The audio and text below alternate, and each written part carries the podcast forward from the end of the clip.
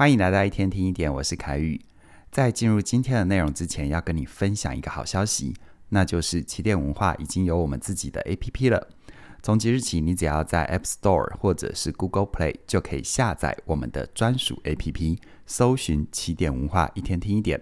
你可以在 APP 里面体验最好的收听，不管是每日更新的内容，还是线上课程，欢迎你的加入。你有没有过这样的经验？在机缘巧合之下，你遇到失联很久的好朋友，或者是儿时玩伴，你很开心，马上约对方吃饭，要聊近况，还有当年。两个人都很开心哦，也都约了下次见面。你们像是刚热恋的情侣一样，会在 LINE 上面聊个没完，三不五时约出来。但慢慢的，你发现对方越来越不像是你当年那个认识的人，你也说不出来到底是对方变了还是自己变了。总而言之呢，你觉得一切都不一样。你想要淡出这段关系，但你的朋友却非常热情，想要恢复以前的互动，这让你有点挣扎。这时候你会怎么做呢？我有一个学员，他国中的时候念的是出名的流氓学校，无论是霸凌啊、勒索啊，每天都会上演。我的学员也被一些不良少年欺负过，这让他有一段时间很害怕上学。他班上呢有一个同学也在外面混帮派，经常打架闹事，是老师眼中里的问题学生。但是呢，他从来不会欺负同班同学，也很照顾他们。所以呢，大家都尊称他为大哥。大哥知道我这位学员被别人欺负，就闹嚷哦，给对方一点教训。之后呢，他们成为很好的朋友。大哥保护他，他也帮大哥写作业跟考试。国中毕业之后呢，我这位学员选择升学，大哥呢就直接出社会工作，两个人生活就没交集了，就这样子慢慢失去了联系。一直到前一段时间，他们透过脸书又重新联系上了。十几年没有见，所有的回忆一涌而上，聊得非常的开心。在那次之后，他们每个月至少会见一次面。一开始呢，我这位学员很期待，但慢慢的他开始有压力，甚至于想要终止这段友情。为什么呢？因为他发现哦，大哥和他的生活圈实在差太多了。他是做办公室的工程师，而大哥是在卖二手车。他下班呢，喜欢跑健身房，或者是宅在家里打电动。大哥却喜欢去酒店和赌场。每一次呢，听大哥分享怎么样游走在法律边缘，骗顾客买下有问题的车，或者是去酒店、赌场花钱的时候，他都觉得不太自在，甚至于不舒服。他想要远离大哥，但顾及大哥以前对他的照顾，再加上对方也很热情，所以好挣扎哦，不知道该怎么做。带着这样的困惑，学员加入了我们的线上课程，好好说再见。当他听完了第四章。我主讲的人际离线之后，他对于人际关系有了很不一样的认识。我在课程里面有提到，成人之间的关系不要把它想成是开跟关，它更像是一种调节器，在开与关之间有很多的刻度。这在说什么呢？如果你把人际关系当成开关，就意味着在你眼里，别人和你的关系只有两种，要么就是朋友，要么不是朋友。这是一种非黑即白的二元思维。但如果你把关系当成有很多刻度的调节器，就意味着朋友可以有很多种，可以是推心置腹的挚友，曾经患难的老友，也可以是把酒言欢的酒友，还可以是萍水相逢的连友。当意识到了这一点，他开始思考这段友情要放在哪个位置。我的学员就运用了我在课程里面提到的思考框架，从三个价值来检视一段友谊。这三个价值分别是。第一个认同价值，这在说你跟对方有没有共同的价值观。第二个情绪价值，简单来说就是你们在一起的时候开不开心。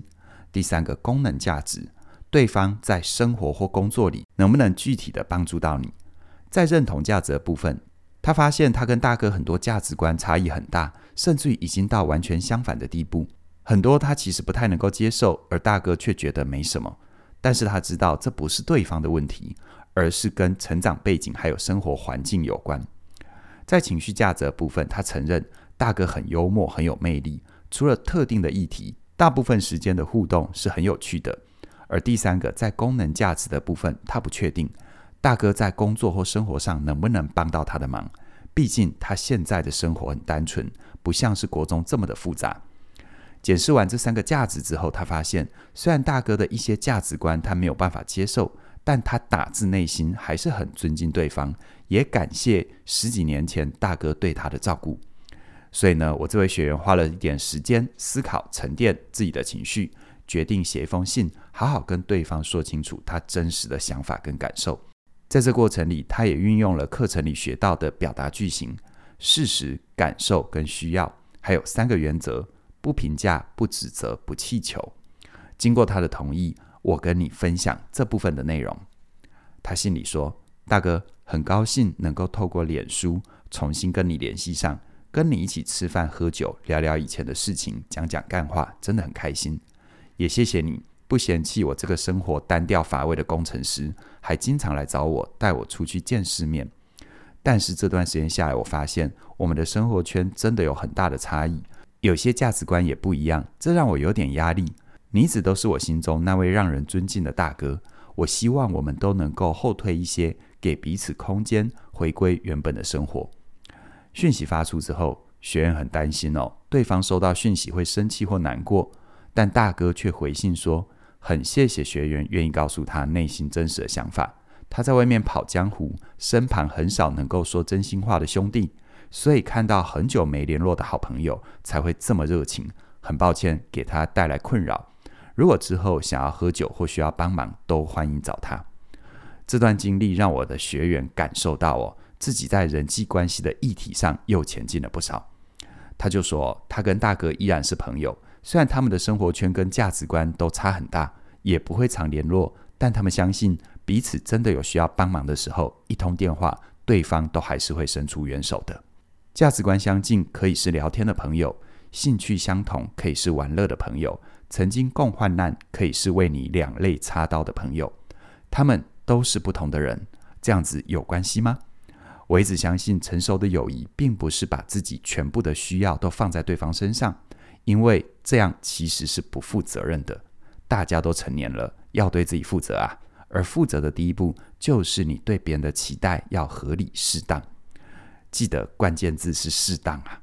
回到你身上，如果你也想要跟这位学员一样，在分离这个议题上有更多的前进，欢迎你加入我跟嘉玲的线上课程。好好说再见，找回爱与安全感的分离必修课。这门课呢，从宏观的角度，系统性的讨论人生必经的六种分离，分别是家庭、人际、职场、亲密、生命，还有自我离线。不管你是分离的提出者还是回应者，我们都会利用心理学教你如何正确的看待这些分离，锻炼出回应分离的勇敢体质，还有从分离的伤痛里复原。能够好好说再见，是一个迈向成熟的最后一块拼图。邀请你现在就加入课程，从即日起到十一月十三号这段时间加入都能够享受优惠二八八八。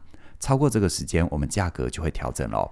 详细的课程资讯在我们的影片说明里都有连结，期待你的加入。那么今天就跟你分享到这里了，谢谢你的收听，我们再会。